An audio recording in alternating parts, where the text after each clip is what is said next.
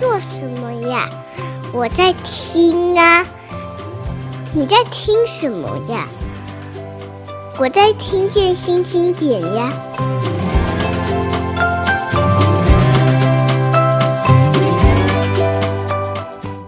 听见新经典，大家好，我是新经典文化的叶美瑶。今天要跟大家介绍的是，我们从一部电影来讲起，但是我们最后会讲到这个新经典已经做了他两本书，而且即将迎来第三本的呃平野启一郎。呃，跟我一起聊平野启一郎，聊平野启一郎作品的是新经典文化的资深编辑、畅销编辑陈伯昌。伯昌你好，呃，各位听众朋友大家好，我是伯昌。嗯，找伯昌的原因是因为其实我们刚刚讲到平野启一郎的这个作品《那个男人》，还有之前的《日间演奏会散场时》，对对，他都是执编。然后接下来还有一本书叫《分人》。对，嗯全名我们先不透露好了，等一下最后会聊到，都会由他来编辑。然后刚好这个那个男人这本书最近改编的电影上映，在台湾也上映，在这个威尼斯到釜山，我记得香港影展也有去，对不对？对。然后他其实还蛮呃，就是那个男人的电影还跑遍蛮大蛮多影展。是。那在日本呃，应该说上映的话是刚好最近上周才在日本上映。嗯，哦，对对对，是十一月底的时候在日本上映。对，对，其实台湾等于还比日本上映还早一点点。呃，对，我们其实先在金呃，就是说这部电影先在金马呃上映了，等于算是一个独家。是。好，这个电影其实呃到一月的时候台湾才会正式上映，那我们就不要讲太多的细节。不过因为已经有小说了，故事情节大家可能是知道的。今天请博昌先跟大家聊的是平野启一郎这个日本作家，呃，他这几年其实是非常的媒体上常常看到他曝光的。先讲讲看，一开始怎么会发现平野启一郎？呃，平野启一郎其实现呃，应该是说他现在算是日本文坛的一个蛮代表性的中生代作家。他一九七七年出生，所以现在才四十快五十岁。然后其实他最在文他站稳文坛有一个很重要的事就是。他在大学大四的时候，他写了呃日诗，就是我们那个就日诗，然后让他拿了芥川赏，那是一九九九年，等于是千禧年之前一年，很年轻的时候就得了大奖，是当时还呃很轰动，是他等于是当时当年呃就是到那时候为止的最年轻的芥川赏的一个呃作家，然后再是他其实呃在日本有个很。呃，很轰动的画面，就是他去领奖的时候，他还染着头发，染了一个黄头，然后还戴了呃穿耳洞。嗯，对，就是其实就是呃，对日本文坛来讲，说，哎，怎么来了一个很酷，然后很。很做自己的一个男呃一个男性作家，嗯哼哼，对，所以其实那时候的确轰动文坛。那芥川其实是一个比较文学性的奖项嘛，是，所以其实他的作品那时候也被大家等于是我记得呃后来卖了快四十万本，嗯嗯，也算是一个蛮轰动的记录。嗯，那他的那部作品我其实有稍微看过，然后我也跟翻那本书的译者讨论过，他说其实还真的蛮难懂的，就是他是有一个呃，因为他好像有去法国留学过，就平野启一郎。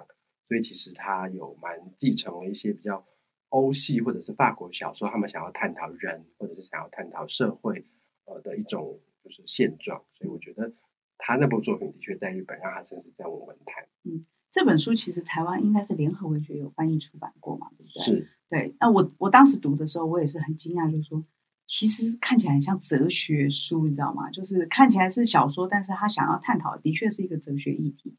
而我们在出版这个日间演奏会散场时的时候，当然我们知道他那一段。其实我去翻了他以前的作品的时候，也吓一跳，想说，嗯，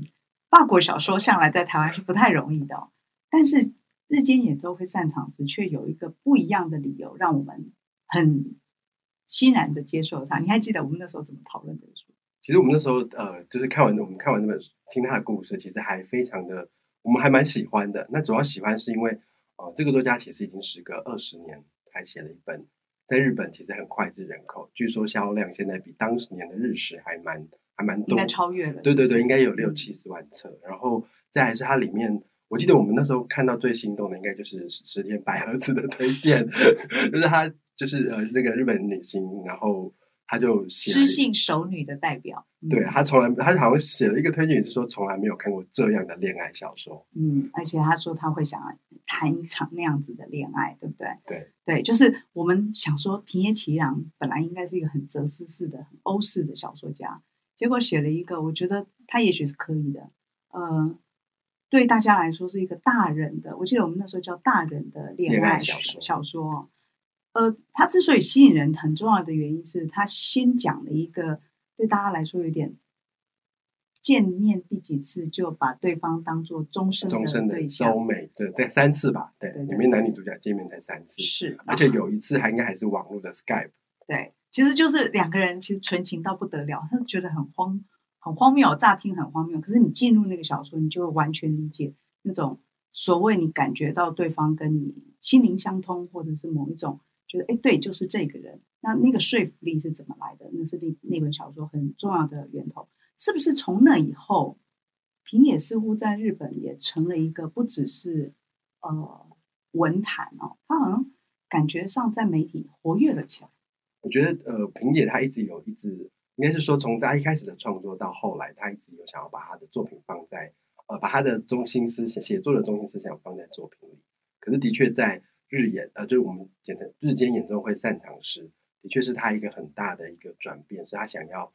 呃，他好像我看到一篇报道是说，他的确有体会到说，他多年来一直在在想说的事情，好像没有被大众理解。嗯，那加上那几年，我记得呃，应该是二零一六一七年，的确是日本社群呃非常呃非常普及的时候，就大家会用推特，那他们比较少用脸书，可是会用 Instagram 也开始发迹，所以的确他有在呃将这样的事情把它放在他的作品里。嗯，所以我觉得他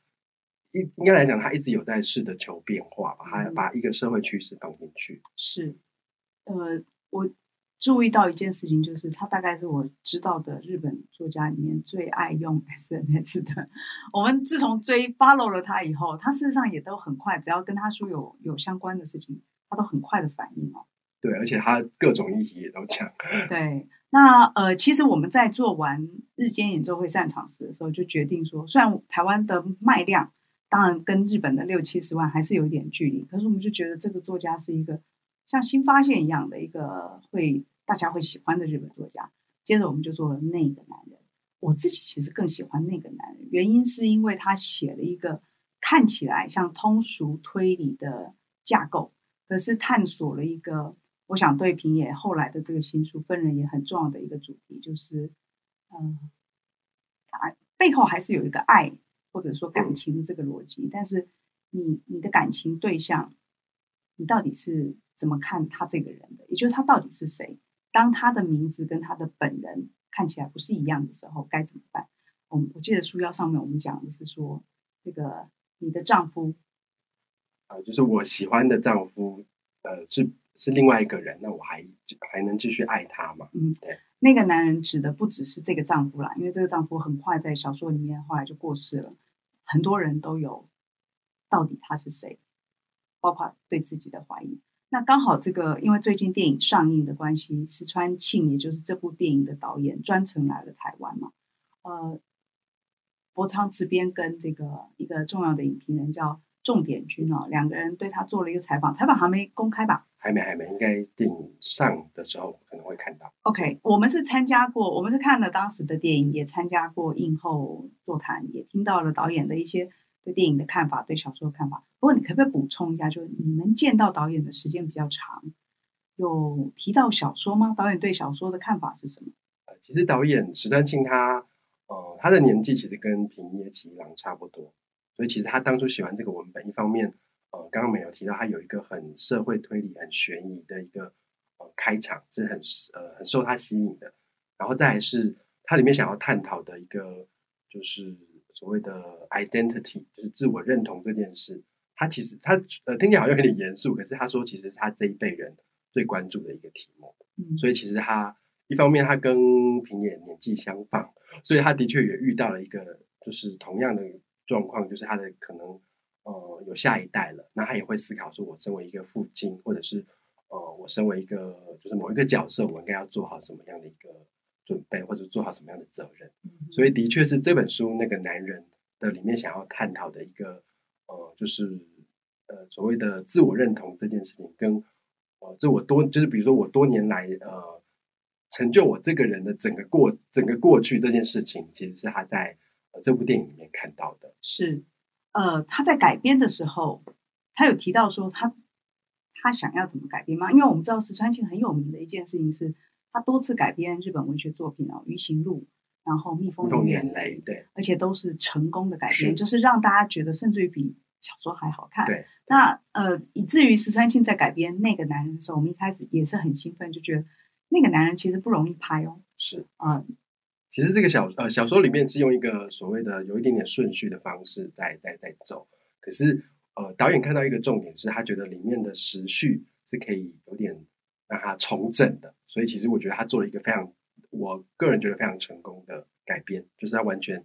呃把时序重新整理了一遍。嗯，而那个改编其实他一开始就觉得，应该是说这是他的第四部的算是做呃电影长篇呃电影长篇电影的作品，所以他的确想要一开始也要照着这个书的顺序去改。可是他后来在很最后就是交呃剧本要交出去的时候，因为呃剧本是另外跟他合作两三次的向井康介。他在最后做了一个很大的调整，就是把里面一个呃，算是书里面的一开头的一个悬疑悬疑性，他把它偷偷放到了后面。嗯、而且这个东西，据说导演呃，据说平野也非常满意，嗯、因为他完全呼应了呃，这就是平野自己想写的这里面的那个主题，就是那个男人到底是谁？嗯、对，那个男人其实里面有一个呃非常简单的故事，我想也就是导演后来把它放到最前面的。就是李芝这个在呃九州宫崎市算是附近吧，开车大概四十分钟左右的一个山山区的小镇啊。李芝这样一个开文具店的，算是单亲妈妈，因为她的丈夫已经离婚，离婚哦，他们是对，对，对她自己带着孩子。那呃那样子的小镇，等于是其实人烟也很稀少吧。然后又有一段这样子不愉快的过去，所以。看起来是一个经常伤心的女人，然后回到老家，那意外认识了，应该是说那个镇上的文具店会来的客人之一哈，是一个叫谷口大友的。那这个镇因为很小，其实大部分人彼此都认识。来了一个完全新的人，而且对你挺好的，慢慢这两个人就有了感情。结婚的三年，也生了孩子，所以这一家四口其实看起来是一个小镇平静的一对家庭生活夫妻。但没想到，丈夫在一次的意外之中走了。走了之后，李枝才发现，因为透过这个有亲人来这个吊唁的时候，才发现说：“哎，你的丈夫叫谷口大佑，但我弟弟是谷口大佑，可是我弟弟不是你丈夫。”就是神的供上面供的照片，那个不是不是那个谷口大佑本人。那那段那段，其实，在小说里面是啊，大概就是前面的。主要的一个情节，可是接下来就发生了探探讨到底那个人是谁嘛？但我发现，在电影里面，他做了一个很重要的琢磨，这个我想应该也不算是暴雷，就是他让我对谷口大佑这个角色有了感情。应该说，他补足了这个角色的某一种，你开始认同说，啊、呃，他在这里为什么必须要拿掉他的身份？你对他的处境有了情感。以至于到最后，你觉得他叫什么名字已经不重要了。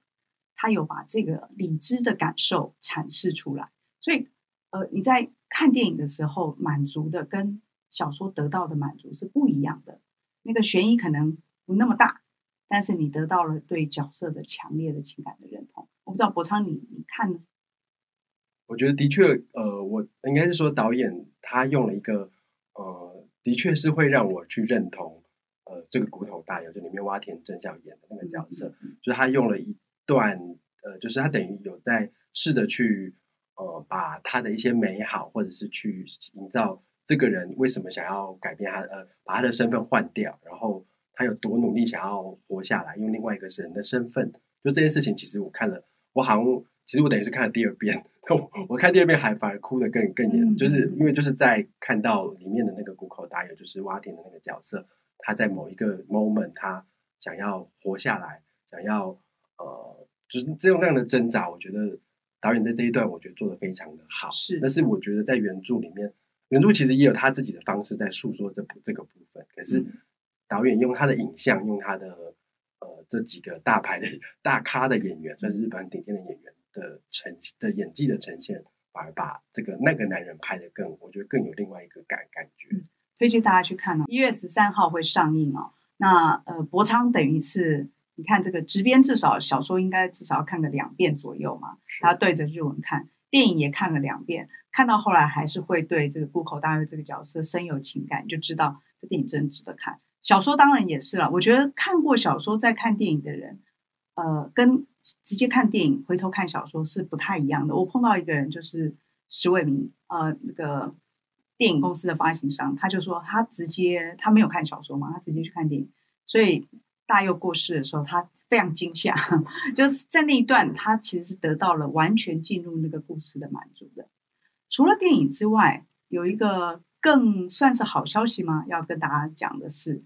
平野启洋要来了，就是我们的作家终于要在明年二零二三年的台北国际书展登场。我常常会讲一下，我们邀了他好多次哦，然后你都是你跟他往来信件吗？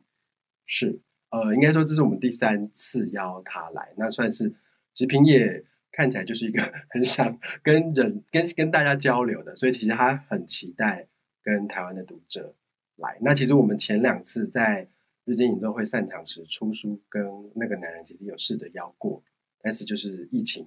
所以 我记得有一年我们都已经准备好邀他来了，结果隔因为就是等于是隔周就是隔周就要呃书展就要开始了，对对对，一周前就取消了。对，对，所以后来的隔年我们后来才做了一个算是，因为我们觉得好像书展也可能办不成，所以其实我们后来又做了一个跟他找呃胡晴舫作家胡金榜跟他有一个连线对谈。嗯，这个对谈你现在在网络上还可以找得到哦。但呃这一次他亲自来，其实有一个新的任务。因为前面都是前面两本书嘛，那那个男人连电影都上了。其实日间演奏会散场时，电影也上了，呃，也是一个这个王牌主演哦。福山雅治跟石田百合子是当时的推荐人，就是以视觉上来说真的是很美，但是以电影来说，我更喜欢那个男人。那这次平野启洋亲自来台湾，我们的安排其实是他有一本新书要上市，来柏昌这本书不好讲，但是我们两个试试看吧。好，呃，就是刚刚一开始提的我们。呃，平野来的时候，他的我们会出了，我们会出版一本叫做《分人》，分是分开的分，人类的人。嗯，什么叫分人？我想现在应该读者会有点狐疑。好，分人其实他的呃，就是在平野在他的创作的生涯当中，他一直想要讲的一件事情，就是每一个人他到底是什么样的一个组成。所以他分人这个概念，等于是他从他这么他读了那么多书，他写了那么多创作。而去思考出来的。那我们一般都会觉得，呃，每一个人就是一个个人嘛，就是一个 individual。可是其实他提倡的是个人底下还有所谓的分人。那这一位呃留就是留留学国外的作家，他从所谓的呃 individual 这个单字，就是 individual 就是个人。那 individual 的所谓的原始呃字字呃字源其实是来自于 divide。就是所谓的分开，或者是分割，或者是切割。那 divide 它前面再加了一个所谓的 in，就是所谓的否定的一个字，在开始英语教学了，补习班来了。对，他就变成所谓的分人。那意思就是说，应该是说每一个个人，呃，应该说我们所谓的个人就是所谓不可分了。对，可是他觉得不可分，呃，应该说每一个每一个人的内心状态都会有不同的所谓的。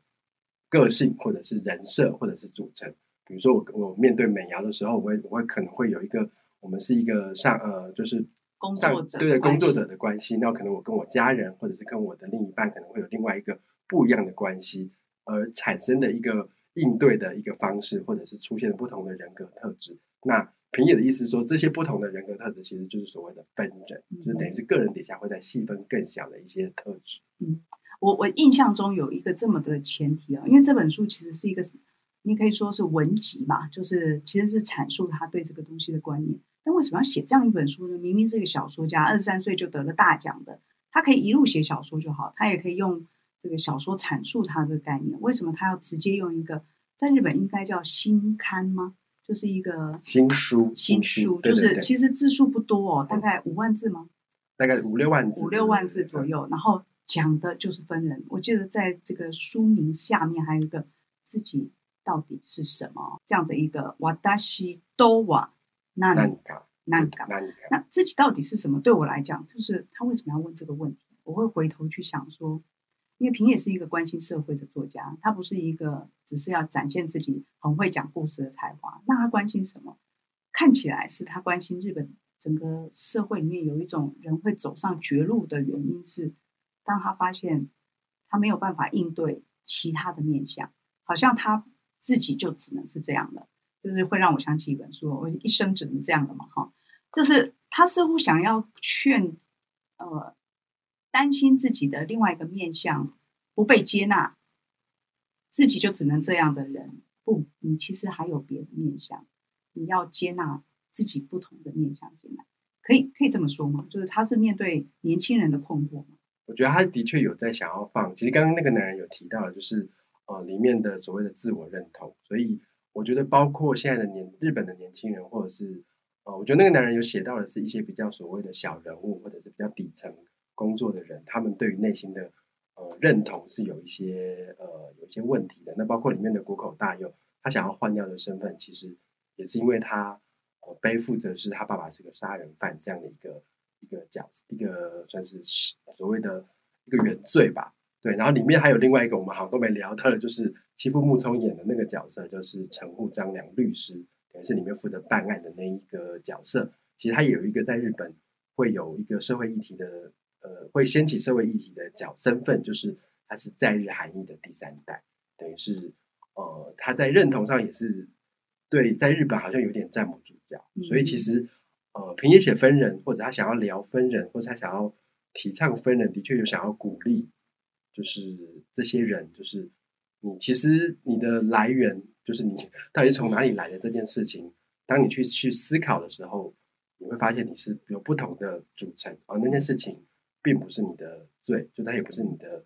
呃，会不该是你困扰你一辈子的事情。所以我觉得这本书，我觉得读起来还蛮励志的。嗯嗯，就是我还因为这本书而去想了我自己身边的关系，或者是可能去。去思考，说我跟谁可以怎么改进啊，或者是怎么样？嗯，所以我觉得